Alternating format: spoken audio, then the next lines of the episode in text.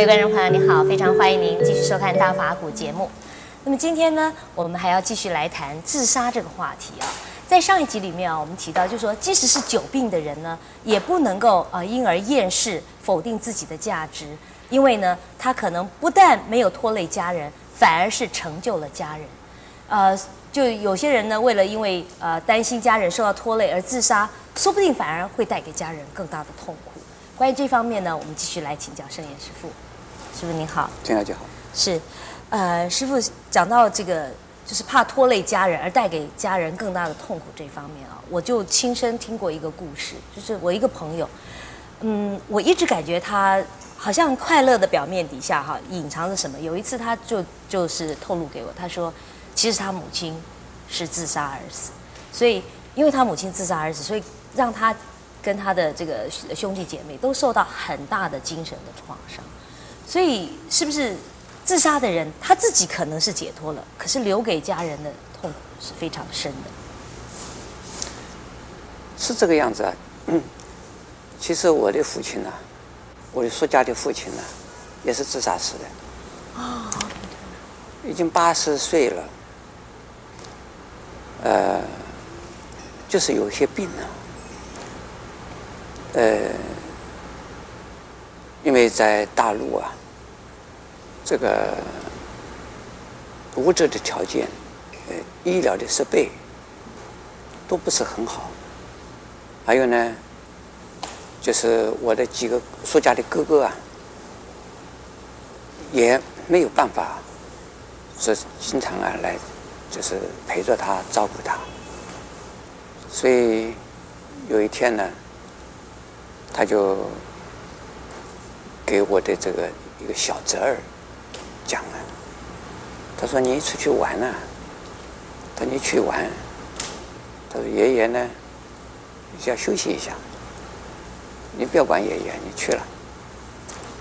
后来他就上吊自杀了，因为这个医疗不是那么好，但是呢，还是有人照顾的，不是完全没有人照顾，但是他就觉得都拖累下去啊，这个。太不好，他怕加重家人的负担。哎，结果他自杀了，自杀了，一直到现在呢，我们全家族的人呢，都是一个遗憾的。不管是我是哪一个哥哥，他们首先呢，呃，怕我知道，嗯，因为我在海外。是。当我回大陆的时候，他们都瞒着我，哦，都不敢说。他的死的因是是是是自杀的。嗯。不敢说，就是说，他就就过世了。哎，这个就是有人告诉我哎。那么告诉我以后呢，我想了解这个实际的状况。那他们那就全全家族的人呢，我们全族的人呢，都陷入一种啊非常呃痛苦的一个一个一个状况，一直到现在，他们还觉得这个不能释怀啊。他们会不会有一点，就说罪恶感，或者、啊、对，好像就是因为我，呃，是不是没有照顾好他，或者因为我没有没有防备到？是这样子啊。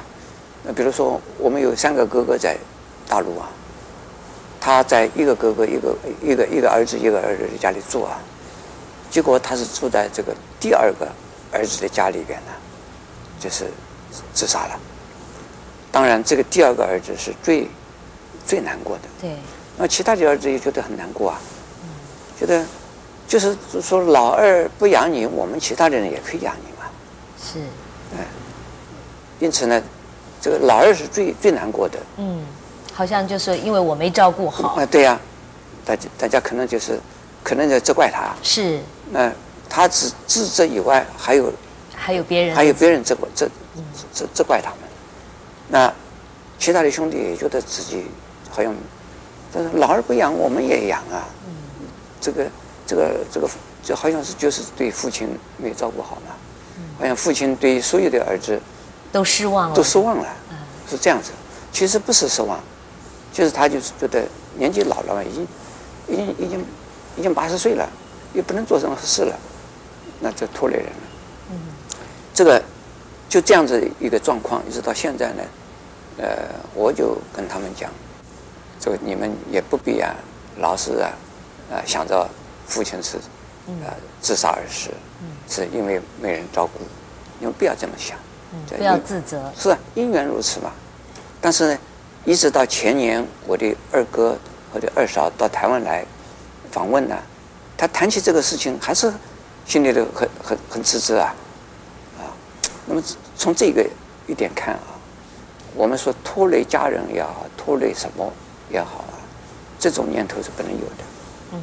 有这个念头，呃，让大家是很遗憾的，更痛苦。所以存在就有它的价值。是，就是说没有家人了。我们也有社会的团体吧，一些社会的团体也有来协助我们吧。现在台湾也有不少的，呃，所以独居老人。对对。独居老人也有呃国家或者是地方政府，嗯，呃来照顾他们。还有一些慈善团体。慈善团体来照顾他们呢。如果独居老人认为是我们这个社会的负担，那是绝对错误的。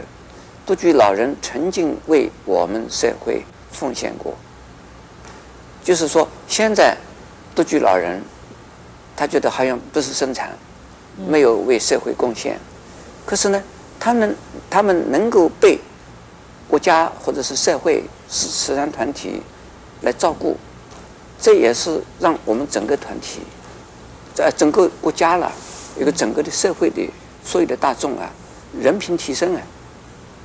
所以人的品品质，或者一个人的人格，就是从这一方面呢，就是人性的这光辉啊，就这一方面来能够发扬，来发扬广大的。所以这些老人家，就是说，你还是在成就别人，也是贡献了，还是在贡献。哎，所以从这个角度看呢，呃，不能够想到说是呃拖累。如果想到是拖累而自杀了的话，那对不起整个大大。广大的社会，大家的爱心是，是嗯，谢谢师傅开示。那么从师傅的话中，我们就知道，不论是你有家人，或者是没有家人，其实每一个人存在都有他的价值，你都能够在某一方面让别人学到一些功课或得到一些成就。